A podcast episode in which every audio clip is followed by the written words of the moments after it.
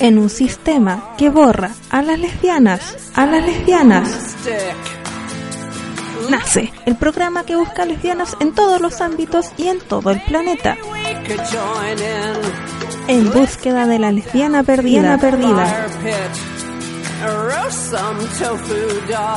Aventúrate junto a Victoria Rubio a buscar lesbianas perdidas en la historia.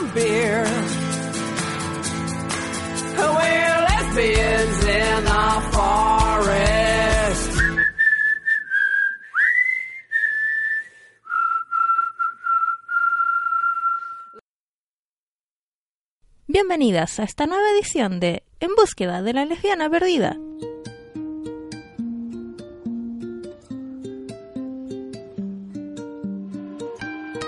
Soy Leslie Life, que les guiará en la aventura de hoy y en el descubrimiento de lesbianas. Hoy les traigo a una lesbiana no tan perdida ni desconocida, a una escritora afroamericana, feminista, activista por los derechos civiles. Hoy les vengo a contar sobre Audre Lorde. Audre Geraldine Lorde nació en Harlem, Nueva York, el 18 de febrero de 1934 sus padres, inmigrantes afrocaribeños de la isla de Granada, fueron Gertrude Belmar y Frederick Lord. Nombrada por ellos como Audrey, Geraldine Lord optó por abandonar la I de su nombre de pila, como lo explica en Sami, una nueva forma de escribir mi nombre. Fue la menor de tres hijas y junto a su hermana Philip y Helen creció escuchando historias de su madre acerca de las Indias occidentales aprendió a hablar y leer al mismo tiempo, enseñada por su madre. Escribió su primer poema cuando estaba en la escuela primaria. Después de graduarse en literatura y filosofía en el Colegio Hunter en 1951, asistió a la Universidad Hunter en entre 1954 y 1959.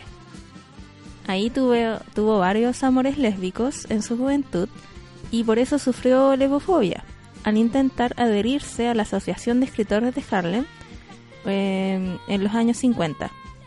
No se rindió y frecuentó los círculos culturales gay de Greenwich Village.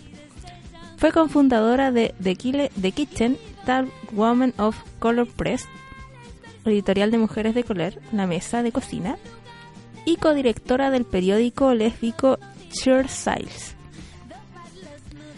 En 1954 vivió en la Ciudad de México y en Cuernavaca, Morelos. Durante esa estadía acudió a la Universidad Nacional Autónoma de México y se integró al Círculo de Exiliados Norteamericanos en, esta segunda ciudad. Este periodo fue un momento de afirmación y de renovación que le permitió confirmar su identidad a nivel personal y artístico como lesbiana y poeta. En 1961 recibió su máster en bibliotecología de la Universidad de Columbia. Trabajó durante varios años como bibliotecaria.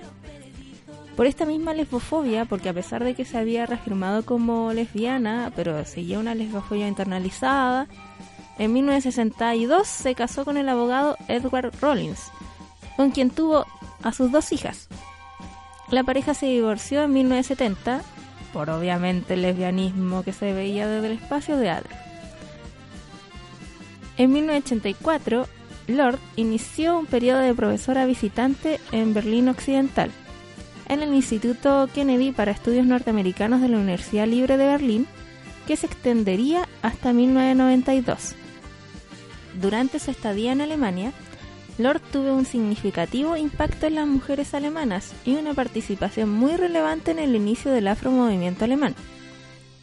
El término afroalemán fue creado por Lord y otras alemanas negras como un gesto hacia el movimiento afroamericano. Durante sus varios periodos de estadía en este país, Lord tocó la vida de muchas mujeres, incluyendo Mayo Angelin, Ika Hugh Marshall y Helga Elde. Todas ellas decidieron empezar a escribir luego de conocerla. En vez de emplear la violencia contra los problemas sistémicos, Lord abogaba por usar la palabra como una potente forma de resistencia y animó a las mujeres alemanas a alzar sus voces en vez de pelear de vuelta. Su impacto en Alemania fue más allá de las afroalemanas. Hasta hombres y mujeres blancas encontraron en la obra de Lord una gran herramienta para sus propias vidas. Empezaron a poner su privilegio y su poder blanco en cuestión y se tornaron más conscientes de las intersecciones vitales con otros y otras. En 1978 se le diagnosticó un cáncer de mama, por el que le realizaron una mastectomía. Seis años más tarde se enfrentó a un cáncer hepático. Tanto en los diarios del cáncer que escribió en los 80, que deriva en parte de entradas de su diario personales escritas a fines de los años 70, como en Una explosión de luz del 88, Lord emplea el ensayo para recoger, explorar y reflexionar en la diagnosis, tratamiento y recuperación del cáncer de pecho. En ambos trabajos, Lord discute las ideas occidentales de enfermedad, tratamiento y prótesis y belleza física, así como los temas de muerte, la victimización versus la supervivencia, también el lesbianismo y su relación con otras mujeres que iba a tener, y la fuerza interior. De hecho, pueden buscar este libro, está en internet, ponen los diarios del cáncer y les va a salir, y léanlo porque es precioso.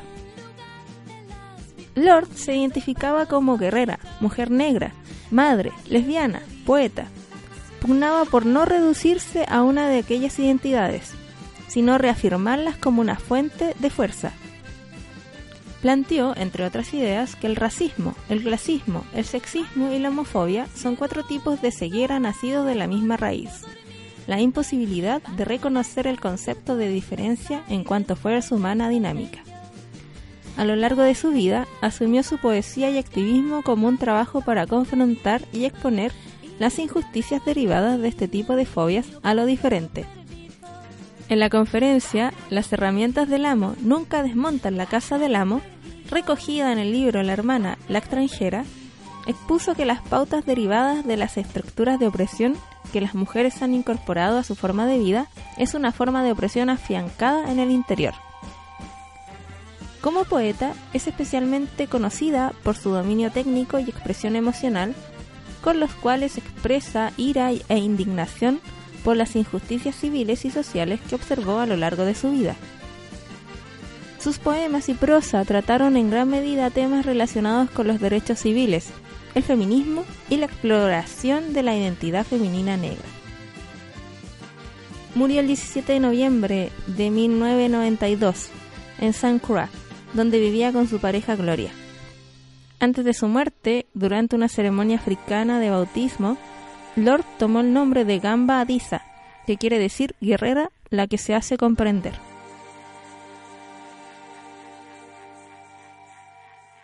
Conoce lesbianas que estén presentes en el arte, música, ciencia, cómic, literatura, cine u otra forma de creación o acción y sientes que es necesaria de conocer en este mundo? me lo puedes hacer saber al correo de radiomedales.gmail.com. La idea es promocionar a la mayor cantidad de lesbianas. Lamentablemente, hemos llegado al final de este micro programa. Les agradezco a quienes me han escuchado y siempre me escuchan también en el ebooks y me despido, dejándolas invitadas a informarse por Radio Medales y que sigan escuchando nuestra programación. Ahora no nos vamos a ir con un tema, como siempre, sino que con un poema. Ahora vamos a escuchar de la voz de la misma Audrey, una canción para muchos movimientos. Está dedicada a Winnie Mandela, activista sudafricana. A song for many movements.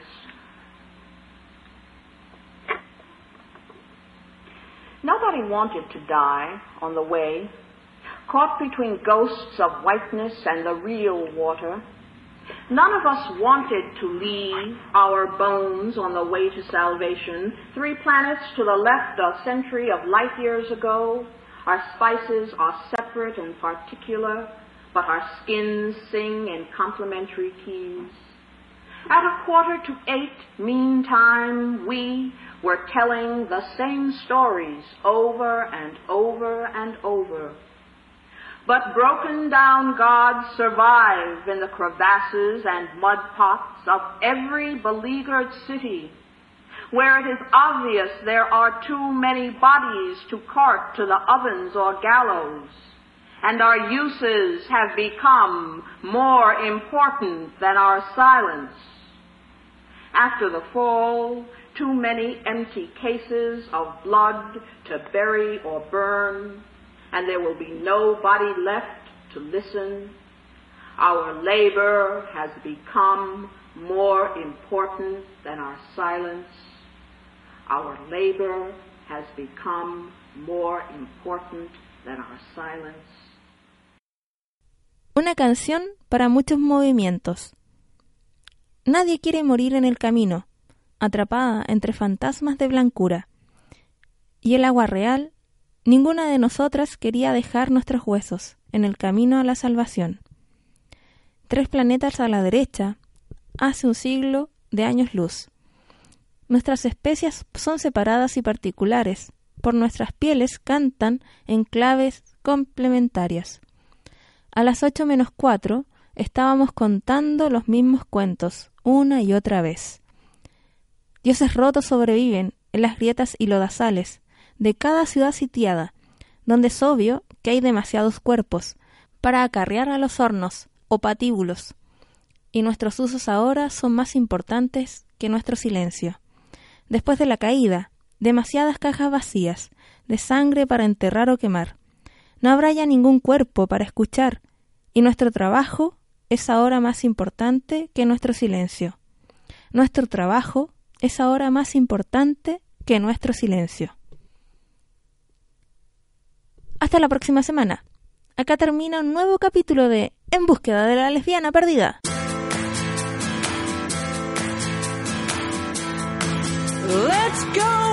En un sistema que borra a las lesbianas, a las lesbianas. Nace el programa que busca lesbianas en todos los ámbitos y en todo el planeta. En búsqueda de la lesbiana perdida, perdida. Aventúrate junto a Victoria Rubio a buscar lesbianas perdidas en la historia.